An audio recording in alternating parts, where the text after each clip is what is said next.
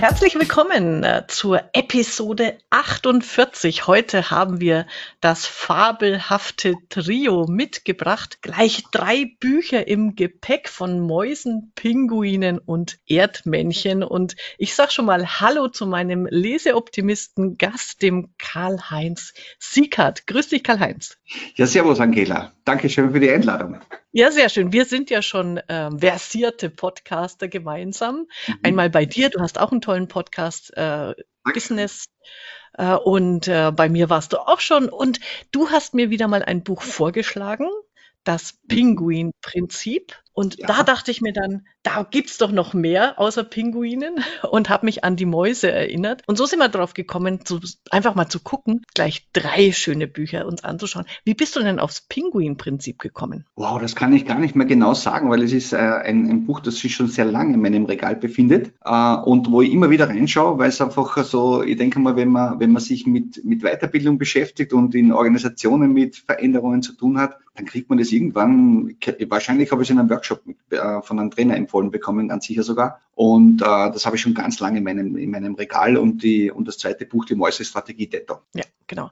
Vielleicht ähm, vorweg, was hat, haben die drei Bücher gemeinsam? Was unterscheidet sie? Und dann schauen wir uns die drei Bücher nochmal einzeln an. Für mhm. mich, mhm. ähm, also große Überschrift bei allen drei Büchern lautet Veränderung, Change Management. Exakt, ja. und als ich dann die drei, also die Mäusestrategie ist ja von 98. Ich habe nochmal geguckt, ja. wann da immer Ersterscheinung war. 98, die Pinguine 2006 und die Erdmännchen 2016. Und für mich war jetzt mal so der große Unterschied ähm, die Ausrichtung. Bei den Mäusen ist es eher das Persönliche, also wie kann ich mich als Einzelner verändern. Bei den mhm. Pinguinen ist es die, das Unternehmen mal als, als losgelöst als sich und beim bei den Erdmännchen ist dann die Unterscheidung Konzern und ähm, Start-up, also wie, wie die miteinander sich verknüpfen können. Wie hast du es beim Lesen so empfunden? Ja, also das ist, äh, das ist sicher äh, ein richtiger Blickpunkt. Die bei der Mäusestrategie hat man ja sehr schön herausgearbeitet, da gibt es ja ein Zwergenmenschenpärchen und ein, ein Mäusepärchen. Ähm, und ähm, da geht es eben darum, wie die beiden mit dieser plötzlichen Veränderung, dass das Käselager plötzlich leer ist und das, an das sie gewohnt sind, wie die umgehen. Ähm, da sieht man eben, wie die beiden völlig unterschiedlich reagieren. Ähm, beim Pinguin-Prinzip ähm, geht es eigentlich aus meiner Sicht um diese, eine, eine, wirklich große Veränderung, weil plötzlich kommt jemand drauf aus dieser aus diesen Pinguinschwaben, dass, äh, dass der Eisberg zu zerbrechen droht, wo sie drauf leben. Und ähm, bei den Erdmännchen geht es äh, auch darum, dass er größere, ich glaube, das sind ja 150 Tiere mittlerweile, die also sehr gut organisiert leben und die letztlich dann auch eine plötzliche Veränderung wahrnehmen, weil das Klima sich verändert. Auch ein kleiner Seitenhieb vielleicht an die Klimaerwärmung. Aber vor allem tauchen eben Fressfeinde immer verstärkt auf, weil scheinbar die Nahrung knapp wird. Und da steht diese Organisation dann plötzlich vor dem Thema, wie gehen wir damit um? Ja, genau. Also ich habe das dann unter diesem Blickwinkel des Jahrzehnts mir nochmal angeguckt. Das fand ich schon mhm. bemerkenswert, weil tatsächlich, also 98, als er das geschrieben hat, der äh, Spencer Johnson, da gab es noch keinen Fachkräftemangel. Das merkt man eindeutig, so nach dem Motto, du lieber Mitarbeiter bist für dein äh, Fortkommen selber verantwortlich und musst dich umschauen, dass du den Platz in dem richtigen Unternehmen findest. Also das war so mhm. dieses, der Einzelne äh, muss gucken, wo er bleibt und wenn in deiner Firma es eine Veränderung gibt und da hast du keinen Platz mehr, dann such dir was Neues. Das fand ich irgendwie sehr ja. schön. Und bei den Pinguinen ist es eben wirklich so dieses, eine Veränderung einer wie, wie ähm, einzelne Firmen von, durch Veränderungen von außen beeinflusst werden. Und 2016, da gab es ja schon das ganze Thema Disruption und so weiter und die kleinen, agilen Unternehmen äh, überholen die großen Tanker und genau mhm. das wird da super gut abgebildet. Also ich finde es ja. wirklich auch so ein Jahrzehnteblick. Ja, eindeutig. Also das, das Disruption und vielleicht auch, wenn, wenn man sich anschaut, das, das ganze Thema VUCA World ist ja auch nur ein paar Jahre alt. Also ja. das ist sicherlich äh, da geprägt von diesen, äh, oder das hat den Einfluss sicherlich auf dieses Erdbändchenprinzip äh, ganz groß gemacht, ja. Ja, also, ähm, wann, weißt, kannst du dich noch erinnern, wann du die Mäusestrategie gelesen hast? Das erste Mal? Also ich, ich bin mir sicher, das ist mehr als 15 Jahre her, ganz sicher. Also ich habe das äh, immer wenn ich ein Buch auf ein Buch stoße, und das war sicherlich in einer, einer Weiterbildungsveranstaltung, wo dann, wo dann der entsprechende Trainer das äh, irgendwo empfohlen hat als Bücherliste, Und das ist ja auch letztlich, äh, es ist leicht zum Lesen, also für, auch wenn man mit jetzt Veränderungsmanagement nichts zu tun hat, auch in der Beratung nichts zu tun hat oder was immer, das ist, glaube ich, für jeden einfach sehr, sehr plakativ rausgearbeitet und Fabeln sind ja, es ist für mich ein bisschen ein Vergleich mit Märchen, weil in den Märchen ist ja mhm. auch eine, eine ganz, äh, ganz klare Botschaft dahinter oder mehrere Botschaften dahinter, ob das die Werte sind oder die Gefahren oder was immer. Und die Fabeln sind, glaube ich, deswegen in Summe super, weil du weil du damit auch mehr Leute erreichst als nur die Spezialisten, die so vielleicht über, über Veränderungen nachdenken und die ganz plakativ zeigen, was so im Leben passiert und du hast dann so Aha-Momente, sagst du, ja genau, das habe ich dort beobachtet, da ist in der ehemaligen Firma war das und das ist zum Beispiel, denke ich, für so äh, etwas komplexere äh, Geschichten, die, also komplexere Thematik, die man vermitteln möchte, ist da eine Fabel wirklich traumhaft schön. Also und, und die Mäusestrategie hat mir halt damals vor, vor sicher fast 20 Jahren auch in, in, vielen Bereichen die Augen geöffnet, dass eben ja. nicht alles so automatisch bleiben muss, wie es ist. Ja, nee, also ich kann sogar genau sagen, wann ich sie gelesen habe. Ich habe mhm. nämlich eine Geschichte dazu. Ich habe sie im Juli 1999 gelesen. Wow, also ganz Weil, aktuell. Ja, wirklich relativ äh, frisch auf Englisch damals. Und weil ich so begeistert war von der Geschichte, habe ich damals einen deutschen Verlag angeschrieben und habe gesagt, bitte dieses Buch müsst ihr unbedingt übersetzen. Das mhm. ist der mhm. Hammer. Ja. Und der Verlag hat mir zurückgeschrieben, ich habe das, äh, ich habe sogar das Original gefunden. Im, also sie haben geschrieben, nein, äh, sie glauben da nicht an den Erfolg. Und im mhm. November 2000 hat mir der äh, Verlagsleiter einen Brief geschrieben, hätten wir doch auf Sie gehört. Jetzt ist die vierte Auflage bei einem anderen Verlag durch und äh, er hat mir der Satz der Lorbeerkranz ihrer Weitsicht, also hat er, den hat er mir verliehen. Oh. Oh. da ah, wusste ich aber. Ein, ein großes okay. Chapeau, Angela. Ne? Aber wirklich. aber da wusste gesegnet. Genau.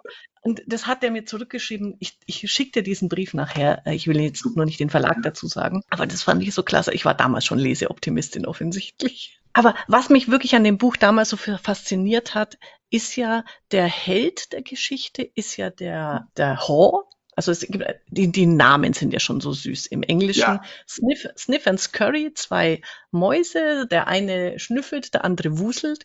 Die nehmen das Leben so locker. Und das habe ich mir mitgenommen. Also dieses Bild hat sich in, mein, in meinem Kopf so verankert. Die Turnschuhe immer über den Hals. Ja, immer, immer bereit. Also immer bereit immer wegzulaufen, wenn es notwendig ist oder so, ja. Genau, genau. Also dieses, selbst wenn man auf den, also die, die sind ja alle in diesem Labyrinth und selbst wenn man auf den riesengroßen Käsehaufen trifft, bleibt trotzdem wach und aufmerksam, äh, lauf immer wieder durchs Labyrinth, probier was Neues aus, geh zurück und dann vergnüg dich natürlich an dem großen Haufen, aber wenn er mal mhm. nicht mehr da ist, stört's dich nicht. Und dieses Bild mit ja. immer, immer die Turnschuhe fand ich großartig. Ja. Dann gibt's ja die zwei Little Men, also diese kleinen ja, Menschen, die, die Mini-Menschen. Ja. Und, und das ist dann Knobel und Grübel. Ja. o, o and M. Und der Held für mich ist tatsächlich der Knobel, weil der erstmal Angst hat, ja. weil er sich nicht raustraut. Und mhm. dann aber, als er eben merkt, es hilft einfach nichts. Ich muss diese Angst jetzt überwinden, weil sonst, sonst ähm, verhungere ich hier. Und dann auch seine, seine wunderbaren Wandsprüche im Buch, ja, genau. äh, die dann diesen Veränderungsprozess zeigen. Ja, da schreibt er ja, da schreibt er dann, wer die Angst hinter sich lässt, findet neue Wege oder so ähnlich. Ja, das ist so ja. wirklich und genau. so plakativ, weil äh, und, und das, äh, wie die beiden reagieren, ist schon äh, total interessant, weil der eine verfällt so mehr in dieses irgendjemand muss schuld sein und irgendjemand hat uns den Käse geraubt und warum, warum bringt uns da nicht, wo ist der Käse und eigentlich steht uns der Käse zu.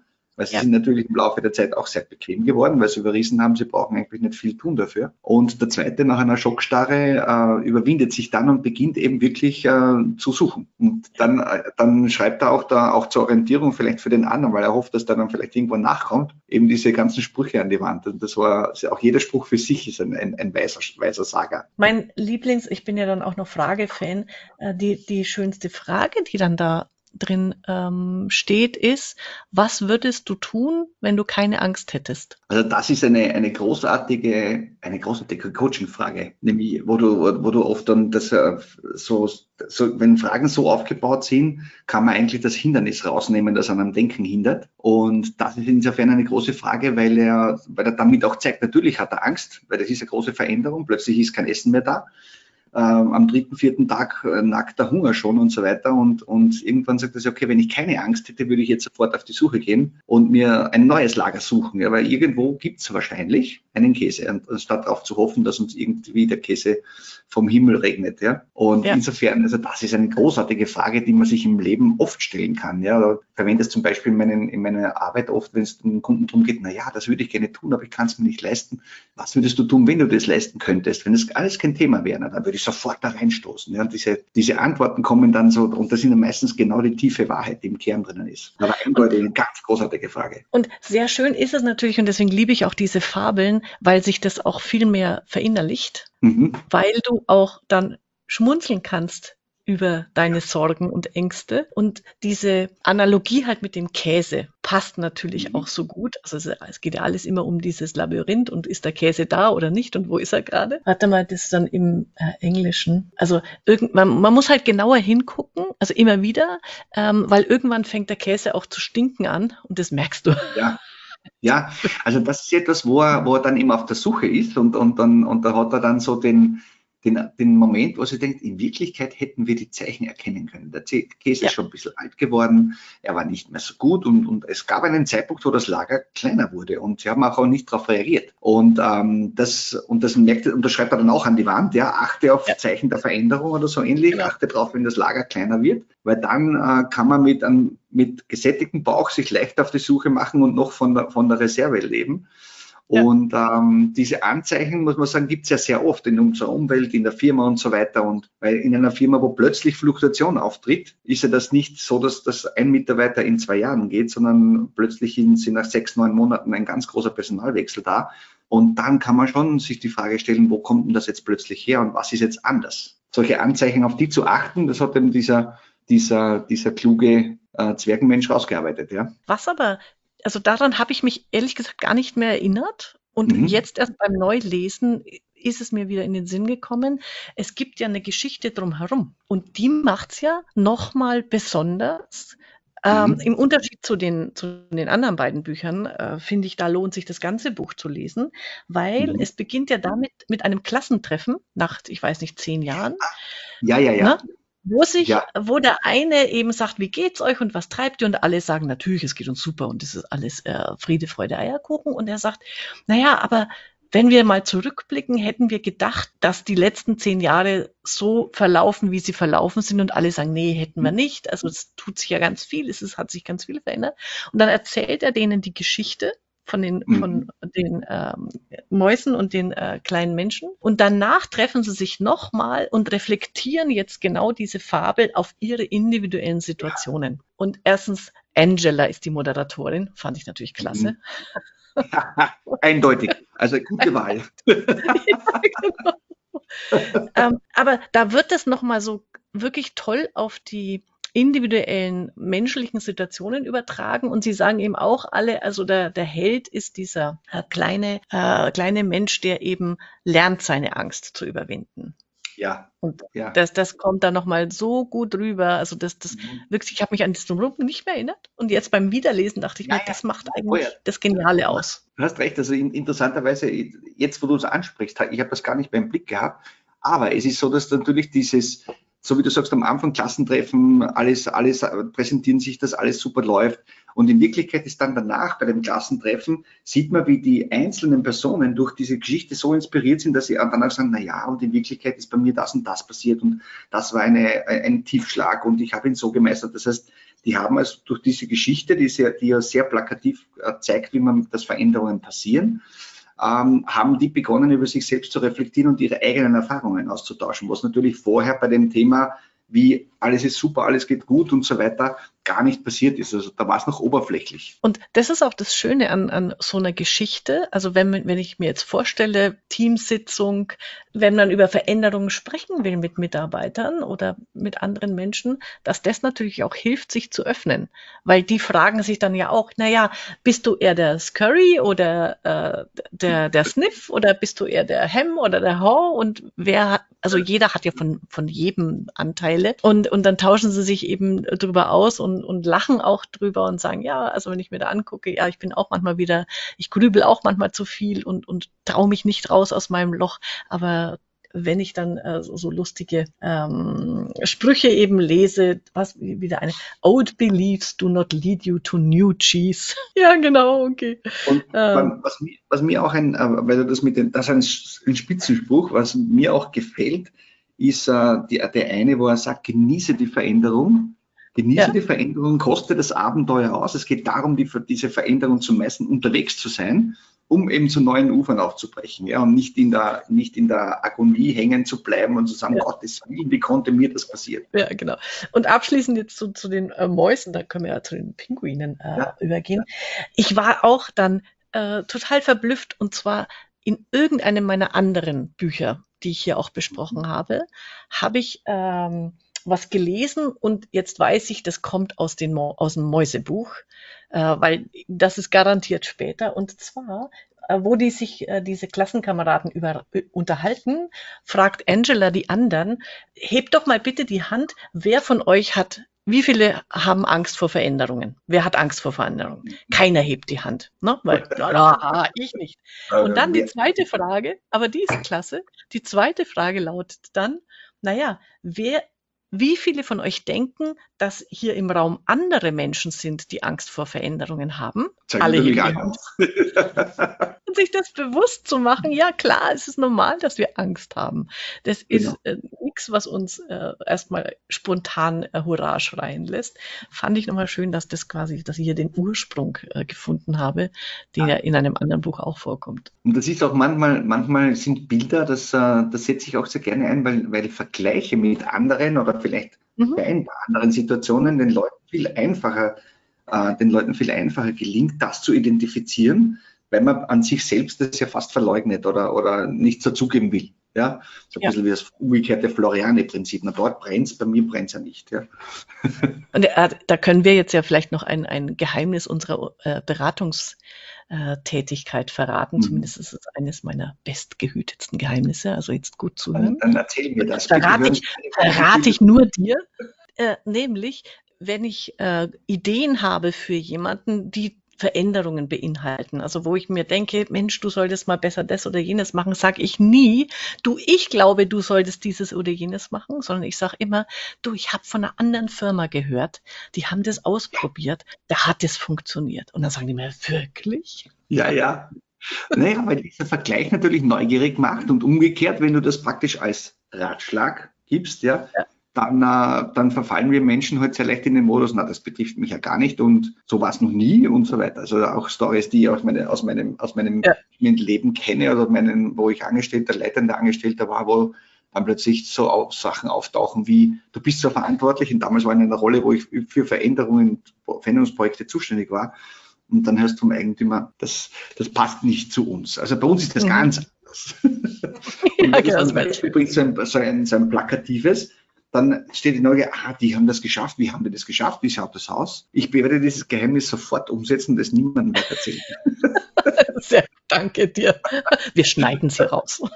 Genau. Naja, ja, unbedingt, weil sonst, sonst wären wir ja, sonst wären wir ja auch noch, sonst wären wir ja auch noch äh, kopiert. Aber das ist, ja, ist durchaus umsetzbar, ja, und sehr empfehlenswert. Ja, ja, genau. Okay, also von den Mäusen jetzt zu den Pinguinen. Und der Original äh, der Titel lautet ja Our Iceberg is Melting, wobei man dazu ja. sagen muss, es hat jetzt nichts mit der Klimakrise zu tun. Ich weiß auch nicht, ob es unter dem Aspekt äh, geschrieben wurde, aber man kann es sehr gut auch übertragen, muss man äh, ja leider ja. auch dazu sagen. Ja. Aber vom Grundgedanken her ist es eben, wenn Veränderungen von außen, sage ich, deine Existenz bedrohen, bedrohende äh, Krisen. Wie verhältst du dich? Wie, wie entwickelt sich das? Und das ist auch wieder mit einer super schönen Geschichte eben erzählt. Da gibt es mhm. den kleinen äh, Fred, genau. so quasi der Mitarbeiter, der so, der ist der Erste, der es entdeckt. Der sieht, ui, ja, das da ist das aufmerksam, beobachtet viel, schreibt viel mit. Ja, mhm. hat aber eigentlich genau. keine Rolle Schwarm an sie, also keine Führungsrolle oder so, also einfach ein Mitarbeiter, sagen wir mal so. Ein ja, genau, aber ein, Mitpinguin, ein Mitpinguin auch sehr schön. genau, und der entdeckt es und irgendwann fasst er sich eben ein Herz und geht zu Alice die ist in der Führungsrolle, ähm, allerdings eine, sag mal, Junior-Chefin, wenn du so willst. Ja. Ne? Und die ist aber sehr engagiert und sehr interessiert, die ist sehr mitarbeiterorientiert, also die hört zu, äh, die nimmt sich Zeit für die Menschen und lässt sich dann auch überzeugen, dass da was mhm. dran ist. Und dann kommen sie vor den, was vor den großen, ältesten Pinguinrat. Also die Bilder sind so schön. Man sieht, ist auch schön gemalt. Ne? Ja, auch äh, wirklich großartige Karikaturen drinnen. Also die, diese Bilder, die er da gemalt ist, super. Also sehr einprägsam. Ja, genau, wie sie dann alle dastehen und dann wird dieser Fred zwar gehört, aber natürlich, also ein Blödsinn und noch nie gab's das und das ist ja völlig äh, nein und diese Ablehnungshaltung. Sogar, dann gibt's da gibt es sogar einen, der heißt No No. ja, genau. wir, wir leben hier schon immer so glücklich, das wird auch weiter so sein. Also das kann, das ja. kann gar nicht. Und äh, sie können aber den, den Senior-Chef, den Luis, tatsächlich mhm. äh, auch auf ihre Seite beginnen und so beginnt dann quasi der Transformationsprozess, mhm. wo sie sich dann in so einer Leitungsgruppe eben zusammensetzen mit Buddy. Buddy ist für mich die PR-Abteilung. Ja. Der, ja, auf genau. keinen Fall Verantwortung, aber ist immer bester Laune und äh, der Kommunikator. Mhm. Und, und dann gibt es noch den Professor, also hm. die Forschungsabteilung, und die, die ja, lösen das, das, Problem. Genau, und das Team ist ja auch, ähm, muss man sagen, das ist schön plakativ zusammengestellt mit unterschiedlichen Charakteren, unterschiedlichen Stärken. Ähm, denke ich, was, was jedem Team ja auch gut tut, weil oft in der, in der Praxis ist so, dass Teams eben zu einseitig aufgestellt sind oder dass irgendeine wichtige ähm, Eigenschaft in dem Team gar nicht vertreten ist. Und dann sind sie natürlich, dann produzieren sie sehr Ähnliches von dem, was eh schon da ist. Und dann kommt oft der Eindruck, jetzt haben wir extra ein Projektteam und da kommt nichts raus. Also es ist sehr von den Persönlichkeiten und von den Eigenschaften her gut aufgestellt, dass sie, dass sie wirklich sehr breit ähm, die Perspektiven haben. Ja? Und, und was ich glaube, was wichtig ist, ist, ist glaube ich auch eine Erfahrung, dass eben der, der Louis als Oberster dass der praktisch dieser Machtpromoter ist, der dieses, der dieses Team ins Leben ruft und das auch unterstützt. Weil ich glaube, das ist auch eine ganz wichtige Sache, wenn, wenn die oberste Ebene äh, dagegen wäre oder es nicht unterstützen würde, dann hängen so Teams meistens in der Luft. Und da ist es sehr schön rausgearbeitet, wie das eben sein soll, damit eben auch die oberste Ebene tatsächlich eingebunden ist. Und was in dem Buch ähm, äh, gut ausgearbeitet ist und übrigens identisch dann bei den Erdmännchen auch, also die, die, mhm. diese acht ähm, Schritte einer erfolgreichen Veränderung. Das und, hat sich nicht anhand, verändert, glaube ich, ja. Da gibt es keine gar großen, nicht einen, einen, einen, einen uh, Change in dieser, in der Veränderungsstrategie gibt es da, glaube ich, nicht, ja. Nee, genau. Und zwar bei den Pinguinen im Anhang, im Anhang quasi werden diese acht Schritte schriftlich ähm, genau. abgearbeitet nochmal, also theoretisch. Und bei den Erdmännchen ist es dann so, äh, werden auch genau diese acht Schritte nochmal in zwar in so einem ähm, Diagrammkreis gezeigt mhm. Mhm. und äh, abgearbeitet. Und ich finde es aber vom jetzt von dem Zusammenschluss Geschichte und Veränderungsschritte im Pinguinbuch gelungener. Ja, weil klarer rausgearbeitet, ja. Ja, ja, hm. bei den Erdmännchen geht es so ein bisschen äh, in, in eher so Management-Theorie unter. Aber was ich gut finde, und das ist vielleicht das, wie man das Buch nochmal lesen kann für sich selber mit diesen Veränderungsschritten, dass sie eben so Vorbereitungen treffen, damit mhm. beginnt's ja immer. Also das Gefühl der Dringlichkeit wecken, das fand ich eigentlich wichtig. Warum müssen wir uns jetzt verändern? Mhm. Das, das geht ja oft unter, wenn wir, also ich berate ja äh, Kanzleien, die so in, im Digitalisierungsprozess sind. Ne? Das ist ja das Thema heutzutage, nicht mehr ganz so, aber war ja. Äh, und ah da oh, fehlt ja. schon noch, oder? Natürlich, natürlich. Ja, ja. Wobei das, Gefühl der Dringlichkeit, das ist da, das spüren sie alle. Also als wir vor der Pandemie da Beratungen gemacht haben, da war noch nichts zu spüren von. Da musste man genau. das erst erzeugen.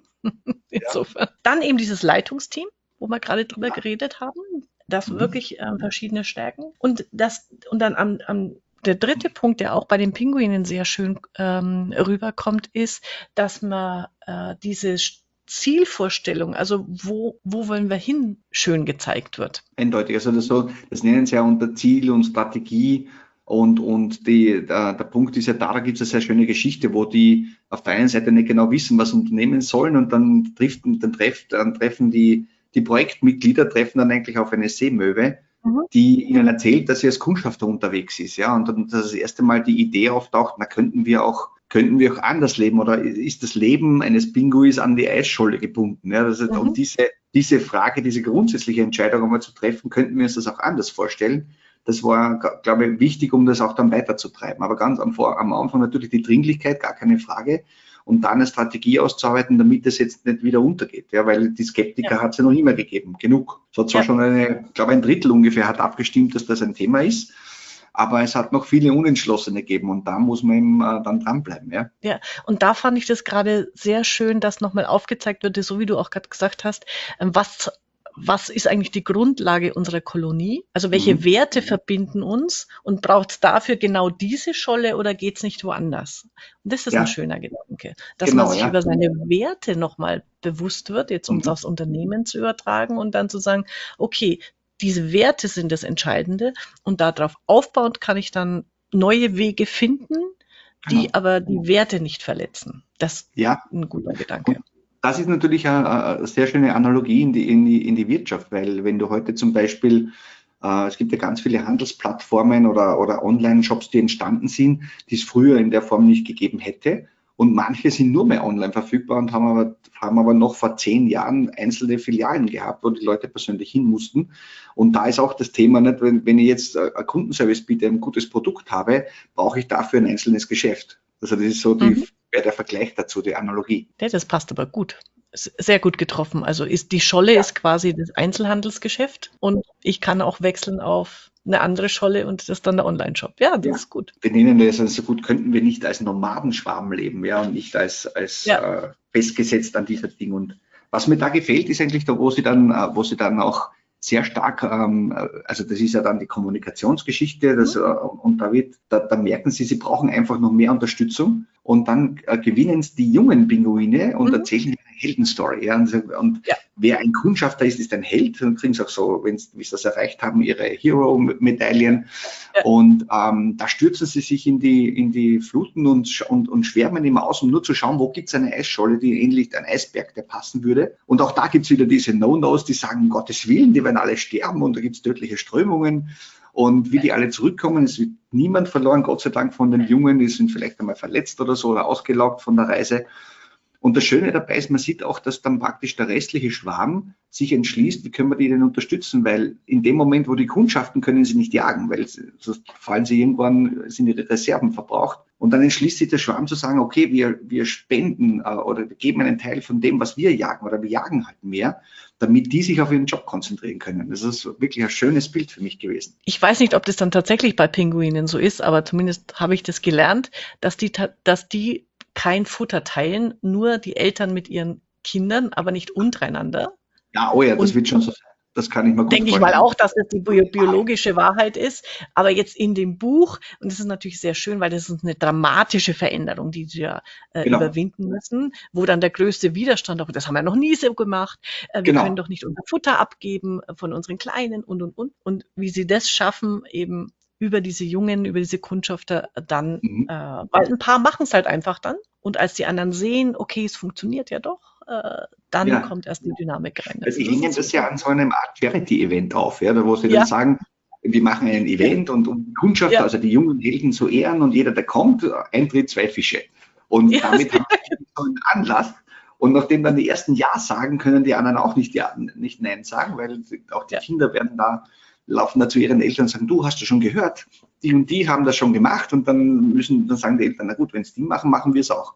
Und so entsteht ja. eine, eine Bewegung eigentlich, ja. Schönes Bild. Ja, ja, das ist wunderbar. Also fällt mir jetzt auch so ein, das sollte man dann auch in so einem Unternehmen mal machen. Eintritt zwei Fische. Ja, du willst cool, du willst cool sein und dein Held, dann bring zwei Fische mit. Genau. Aber äh, auch sehr schön, das kann man, da habe das habe ich in einer, tatsächlich mal von einer Firma gehört, äh, dieses, wie transportieren wir die Botschaft, also mit Plakaten und wir erzählen es ja. uns und wir, wir, wir haben Helden und die kriegen Plaketten. Ich habe mal in einer äh, Firma gesehen, die haben das auch wirklich gezeigt auf einem Foto, die haben sich ähm, Fußmatten ins Büro gelegt, wo okay. hier drauf stand äh, Eingang zur Zukunft. Also weil da wow. war ein Team, war ein Team, die haben sich um so ein Zukunftsprojekt gekümmert und dann hatten okay. die um ihre Tische herum immer, da stand immer ein cooler Spruch drauf. Hier wird's dynamisch oder ähm, hier gibt's Perspektiven und man musste mhm. immer, wenn man zu denen auf dem Arbeitsplatz gekommen ist, auf so eine so eine Fußmatte drüber. Das fand ich ja, schön. witzig. Aber auch ein schönes Bild, oder? Dass du das, das in die Zukunft hineingehst. Ja, das ist. Gut, und dann äh, bei den äh, Schritten jetzt für die Ver äh, Veränderung, die Sie hier noch beschreiben, natürlich ähm, wird auch besprochen, wie gehen wir mit den Hindernissen um. Also dass eben solche No-Nos, entweder schaffen wir es, sie zu integrieren oder sie werden isoliert an der Stelle. Also der, der, dieser No-No wird tatsächlich dann vom Professor so lange zugeschwallt, dass,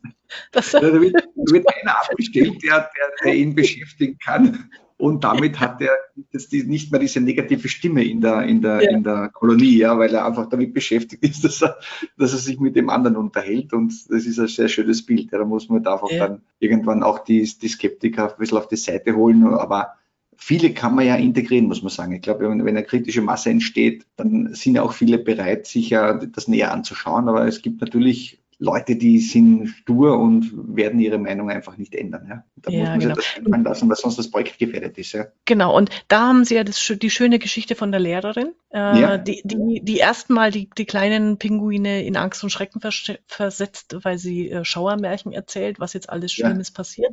Und da ist immer, also Kommunikation ist immer der Schlüssel. Und dann reden sie halt mit der und sagen sie, warum erzählst du denn diese Geschichten? Und sie sagt, ja, sie hat halt Angst, dass sie ihren Job verliert als Lehrerin, weil wenn sie woanders äh, ihre Kolonie haben, dann braucht es sie ja vielleicht nicht mehr und dann natürlich brauchen wir dich und noch mehr brauchen ja. wir dich und und und und dann wird sie damit eingefangen. Und was, was, mir auch, was mir auch gefallen hat in diesen, in diesen äh, Schritten der Veränderung ist einerseits das Thema, dass du eben Leuten auch Handlungsfreiräume gibst, also außerhalb mhm. der vielleicht starren oder, oder Ablauforganisation, die es immer gegeben hat und dass du, dass du, ich denke, das weiß man aus dem Change Management generell, ähm, dass du einfach schauen musst, dass du kurzfristig rasch Erfolge erzielst, einen herzeigbaren Erfolg. Da geht es noch nicht um den Mega-Durchbruch, ja. sondern geht es ja. um dieses, da wird es so dargestellt, ein junger, ein junger Pinguin findet einen Eisberg, der ziemlich genau äh, den Erwartungen entspricht und auch groß genug ist, um die Kolonie zu beherbergen. Und ähm, dieser, dieser kurzfristige Erfolg wird da so schön dargestellt und da gibt es eben auch dann die Auszeichnungen für die, für die Helden, die da jetzt die Kundschafter sind. Und ich denke, das ist etwas, was, in, wenn ich mal anschaue, wie viele Projekte äh, wirklich hängen über Jahre, dann sind mhm. die oft genau an diesem Punkt gescheitert, dass sie, dass sie zu komplex aufgestellt sind auf langfristig und dass eigentlich dieses kurzfristig erlebbare, äh, positive äh, Erlebnis, dass das einfach vergessen wurde, auch darzustellen, erstens einmal zu erreichen, aber auch darzustellen. Ein, ein, so ein überschaubarer, ein Stück Kuchen sozusagen, dass man sich herausarbeitet und wo man nicht auf Perfektion achtet, sondern man sagt, das ist ein Riesenschritt, wir haben was erreicht, damit eben auch die restliche Mannschaft sagt, aha, da geht was weiter und das ist doch die richtige Idee. Ich denke auch, das ist wirklich ein ganz wichtiger Punkt, dass man den anderen, die jetzt noch nicht involviert sind, aber die das beobachten, so dieser, ich sag mal, die, die mittlere Masse, die noch unentschlossen ist, bin ich jetzt dafür oder dagegen, warten wir erstmal ab, dass man denen zeigt, ja, es passiert was, ihr gibt schon mal, wir zeigen mhm. schon mal, dass es Erfolge in die richtige Richtung gibt und dann lassen die sich auch bewegen aufs, aufs Ziel hin. Ich finde, die Pinguin-Geschichte ist jetzt, um, um diesen Change-Management-Prozess zu ja. verinnerlichen, hervorragend. Wird auch in, in dem Buch nochmal aufgezeigt, wie man dann mit, mit, ne, mit einer Gruppen äh, Dynamik, also wie man das über Team-Meetings installieren kann. Mhm. Also da, da ist ja dann das Kapitel dann äh, zum Abschluss. Insofern finde ich das ganz hilfreich. Und mhm. beim, bei den Erdmännchen, wie gesagt, ist es von, von den Veränderungsschritten mehr oder weniger identisch. Es hat nur noch ein paar andere Nuancen. Ja, aber ich glaube, auf die kommt es total an. Auf die kommt es mhm. total an, weil ich, ich denke, es ist ja da, dahinter steht ja dieser, dieser große, dieser, dieser Kotter als Veränderungsguru sozusagen und, und die Strategie ist, der denke ich, glaube ich, mittlerweile sehr bewährt. Ähm, aber hat für mich eine große Nuance in, um Unterschied, dass, da wird eben dargestellt, zum Beispiel eine große Organisation, in dem Fall diese Erdmännchenherde oder Kolonie, äh, mit, glaube ich, 150, äh, mit 150 äh, Familienmitgliedern, wenn man so möchte die äh, super organisiert ist und die, wo alles bis ins letzte Detail passt. Da gibt's äh, trainierte Wachen und, und alles Mögliche. Und die haben eine, eine plötzlich große Veränderung in der Zukunft, die ganz schnell herbeikommt. Also gibt es Nahrungsmittelknappheit und, und, und, und es regnet äh, eine Ewigkeit nicht und wird dadurch immer heißer. Und da kommen auch Fressfeinde immer mehr. Das heißt, diese große Veränderung, äh, auf die dann, und da sieht es sehr schön in der Geschichte, dass die große Organisation nicht darauf vorbereitet ist, äh, das zu handeln. Es beginnt dann mit dem, passt nicht zu uns, haben wir nie gemacht. Äh, warum, warum willst du überhaupt eine neue Idee finden? Wir haben keine Regel dafür. Wir haben keine Methode dafür.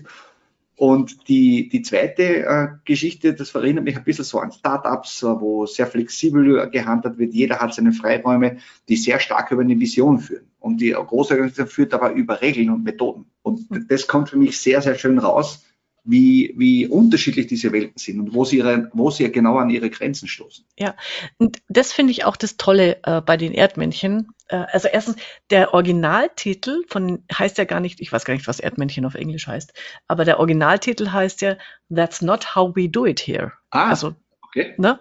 Er, er, er bezieht sich auf diese äh, organisierte große Organisation, die eben sich nicht verändern kann im, in, in dem Moment, weil so haben wir es noch nie gemacht. Und was aber was ich wirklich gut finde, ist, es zeigt erstens das Scheitern der der hierarchischen Organisation, der, der reglementierten Organisation. Es zeigt aber auch das Scheitern der, der, ähm, äh, der, der unhierarchischen Organisation. Die scheitern ja, ja auch.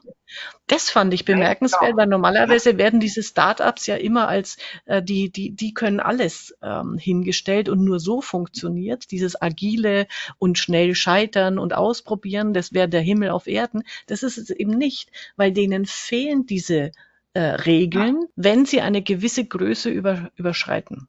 Das ist die Genau, wichtigste das, Botschaft schön, aus dem. das kommt schön raus. Also das ist eine, wo die starre Organisation, die nicht auf große Veränderungen reagieren kann, weil sie eben so Methoden, Prozess und regelgläubig ist. Äh, da wird nur was gemacht, was in einem Prozess drin steht, alles andere wird nicht gemacht. Ähm, und in einem anderen, was so ein bisschen Startup-mäßig ist, da sind ja, glaube ich, am Anfang nur zwölf äh, überhaupt in dieser Herde gewesen, in dieser kleinen, die alle, alle Versprengte von unzufrieden waren in großen Organisationen. Und die genießen diesen Freiraum und diese Vision. Und dadurch, dass sie dort auch viel erreichen, dass sie, dass sie äh, Gegenmaßnahmen ent entwickeln, wie sie wie sie Ideen zulassen, werden sie plötzlich attraktiv. Und es werden immer mehr Erdmännchen äh, hören das und, und kommen immer mehr zu ihnen und plötzlich ich glaube, bei denen ist die Zahl 50 oder sowas, wo sie dann plötzlich an eine Grenze stoßen, wo man merkt, aha, äh, sie sind nicht mehr in der Lage, dieses, dieses kreative Chaos, wenn man so möchte, diese kreative Individu Individualität zu handeln und kommen auch in, in massivste Probleme hinein. Ja. Und das ist, glaube ich, sehr schön rausgearbeitet, dass nichts die absolute Wahrheit ist, sondern dass von beiden die Vorteile, wenn man die nützt, und das ist ja, ja dann so der, der Spannungsbogen, ähm, wenn man beide Seiten nützt und beide Vorteile vereint, dass man dann eigentlich eine sehr, sehr, sehr, sehr schlagkräftige einerseits Organisation hat, aber auch ein, eine, ein Unternehmen, das auf Veränderungen sehr gut und sehr schnell reagieren kann. Und da ist nochmal schön äh, rausgearbeitet, der Unterschied äh, zwischen das operative Geschäft, das ja, genau. ähm, genau. Management, ne? also dein Tagesgeschäft, das braucht Regeln, das braucht Checklisten, das braucht Prozesse und Systeme und das neue, das Veränderungsgeschäft, das strategische Geschäft, wenn du so willst, das ist dann die, die Führung. Das braucht das Agile, das Ausprobieren dürfen, das auch mal einen falschen Weg einschreiten, aber dann wieder zurückrudern. Und es mhm. braucht auch dieses Inspirierende, dieses Motivierende. Also da brauchst du jemanden wie Lena, die eben in diesem jungen Clan da ähm, die, die Anführerin ist, die nicht durch Regeln oder durch Hierarchie führt, sondern durch ihre Vision. Ja, und das ist ja, das ist ja sehr schön, wo die, wo die eben die neu dazukommen, die von dem, dem alten Clan da weggegangen sind ähm, und da geht plötzlich, dann, dann, dann fragt er, ich hätte eine Idee, die würde ich gerne mit Lena besprechen. Wie, wie bekomme ich denn einen Termin bei ihr? Und dann sagt er, da geh einfach hin. und dann sagt sie, na, coole Idee, probier das einfach aus. Und da ist er ganz ja. erstaunt, weil er ist in der Welt dieser Prozesse und dieser Methoden groß ja. geworden. Sagt, da brauche ich da eine Aufgabenbeschreibung. Nein, aber wenn ich es ausprobieren soll, dann mache ich das. Ja. Und das ist schon das da, das da und das ist dieser kreative Freiraum, den, den, der dort möglich ist, dass der einfach viel, viel mehr äh, Ideen bringt, aber unterm Strich auch diese, diese, und das ist das, was du gesagt hast, diese, das Tagesgeschäft, das Ablaufgeschäft, das muss standardisiert sein, damit man eben auch mit in der Firma übertragen mit den geringstmöglichen Kosten sehr schnell durcharbeiten kann.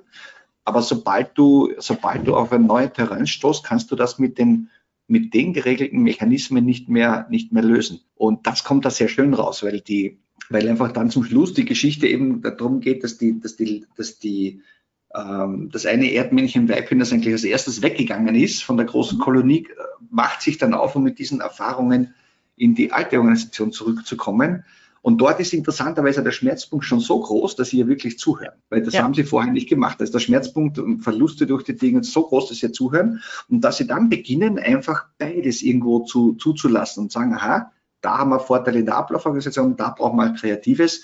Und diese beiden Welten, das erlebe ich auch in meinem, ich bin in so einem Unternehmernetzwerk auch, da gibt es ganz große Philosophiefragen zwischen einerseits Ablauf da organisiert und andere sagen, na, wir sind ja dezentral organisiert, wir brauchen das Kreative. Und das ist fast ein Richtungsstreit und in Wirklichkeit braucht es auch hier beides. Ja, genau. Das steht auch, jetzt weiß ich gar nicht, in welchem der Bücher steht jetzt, wir müssen die Meister des Großen und werden. Ja, genau. Es braucht beides und es darf beides sein. Und das ist das große Und. Ich habe ich hab interessanterweise am Wochenende, äh, am Freitag bei einer Tagung teilgenommen in Deutschland und da hat ein Keynote-Speaker gesprochen. Das war, und das Interessante war, gesagt hat, wenn man jetzt Probleme betrachtet, sind sie entweder kompliziert oder komplex. Mhm. Und komplizierte Probleme kann man mit Regeln, Prozessen, Abläufen, Stellenbeschreibungen und so weiter super lösen.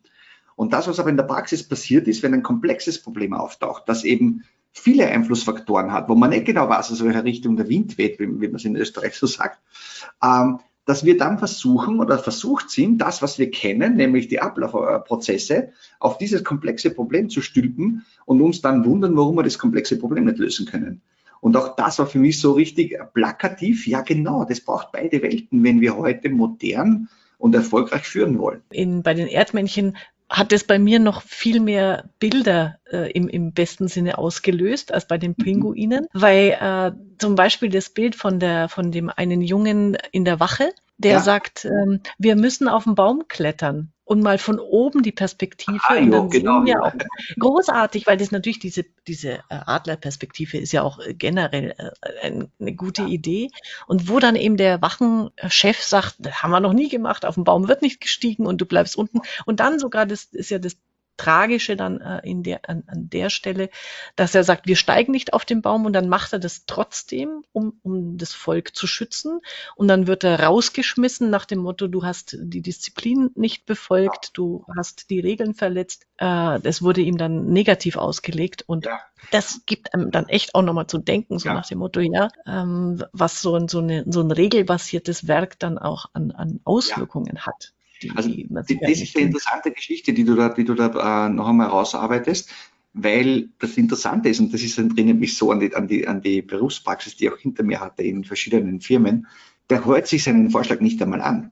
Der, der, ja. der sagt nur, du hast gegen die Regel verstoßen, wir steigen nicht auf den Baum. Der wollte ihm sagen, da sehe ich viel weiter und da sehe ich Gefahren früher. Mhm. Dazu, dazu kommt er gar nicht mehr, weil er zuerst die Regel verstoßen. Nachdem er es dann offenbar wiederholt, ist dann irgendwann Schluss und sagt, okay, wenn du die Regel ja. nicht einhältst, dann bist du nicht mehr Teil der Mannschaft.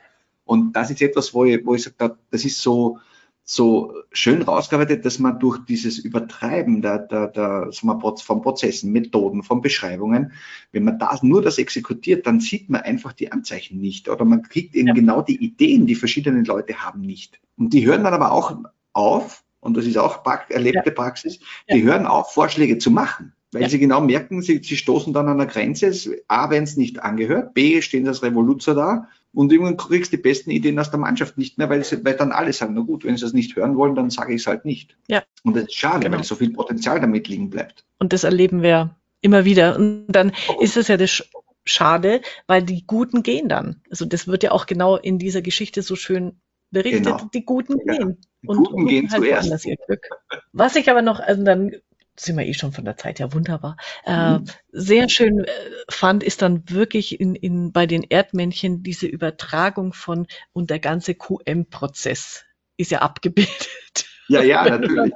Ja, und dann treffen sich, dann trefft sich die, die Gruppe äh, einmal im Monat und dann besprechen die genau. ähm, neue Ideen. Es gibt natürlich keine neuen Ideen, aber besprechen dann, wie sie ihre Checklisten noch verbessern können und dieses und jenes. Und dachte mir, dieses Bild von Erdmännchen, die ein QM-Treffen haben. Das ja, ja. So das, das, allein ist ein Schmunzeln wert. Und, ja. und das, auch, auch, das zeigt wieder mal so richtig, wie, wie stark so eine Fabel sein kann als bildhafte Darstellung. Weil wenn du das jetzt nur sachlich beschreiben würdest, ja, wenn du dann einen Blog ja. schreibst oder sowas, dann ja. sagen sie, okay, ja, weiß ich eh. Aber da, da diese Pointe herauszuarbeiten mit dieser Geschichte. Ja. Und insofern ist die Fabel natürlich gut, weil ich selber war gespannt. das Erdbännchen im Prinzip hast du mir ja vorgeschlagen als, als, als drittes in dem Trio. Und ich war jetzt dann wirklich gespannt, was jetzt da anders wird, weil ja dann mhm. der, der, dieser Veränderungsguru, der Kotter steckt da hinter, den, hinter diesen Büchern letztlich.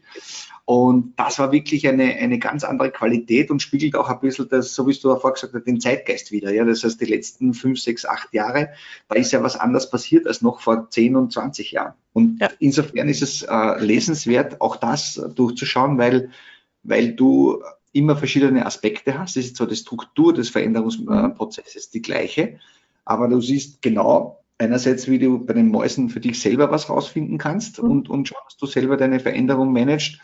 Ähm, bei den Pinguinen geht es immer um große Veränderung in der Zukunft in einer, in einer großen Organisation und bei der Mäuse, äh, bei, der, bei den Erdmännchen zeigt man eben ganz krass den Unterschied zwischen großen Organisationen und vielleicht jetzt Startup-Organisationen oder so und wie man eigentlich aus beiden Welten lernen sollte, damit man erfolgreich ist. Ja, das war jetzt eine hervorragende Zusammenfassung nochmal der drei oh. Bücher. und insofern, ich hoffe ja sehr, dass spätestens 2026 dann äh, eine weitere Fabel kommt für, de, für dieses Jahrzehnt.